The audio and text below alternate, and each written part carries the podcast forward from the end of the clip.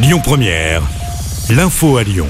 Bonsoir à tous. Dans l'actu de ce vendredi, le gouvernement annonce un bouclier tarifaire pour lutter contre l'augmentation des prix de l'énergie. Le prix du gaz est gelé jusqu'en avril. L'électricité, elle, ne devrait connaître une hausse que de 4% contre 12 annoncés au départ.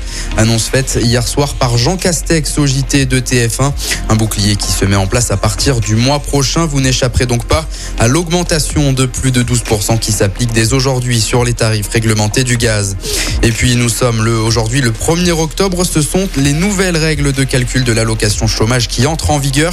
Selon l'UNEDIC, plus d'un million de demandeurs d'emploi vont voir leurs allocations baisser. L'idée est de rendre le travail plus attractif que les indemnisations. D'autres changements pour ce 1er octobre, le SMIC est revalorisé.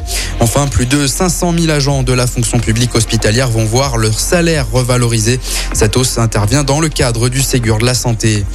L'actu, c'est aussi cet appel à témoins lancé dans le Beaujolais après la disparition inquiétante d'un vendangeur polonais dans une exploitation de Saint-Véran. Cet homme de 32 ans n'a plus donné signe de vie depuis mardi.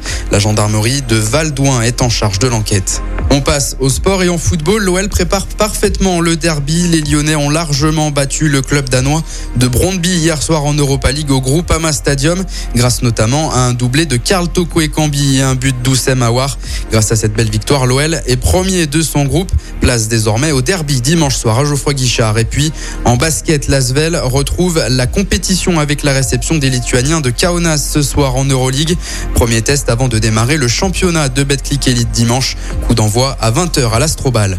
Et puis avis aux amateurs de street art, c'est le début aujourd'hui du festival Peinture fraîche à Lyon. Ça va durer un mois à la Halle de Bourg dans le 7e arrondissement pour cette troisième édition. Plus de 50 artistes nationaux et internationaux ont répondu présent. L'entrée est à 5 euros. Écoutez votre radio Lyon Première en direct sur l'application Lyon Première, lyonpremière.fr et bien sûr à Lyon sur 90.2 FM et en DAB+. Lyon Première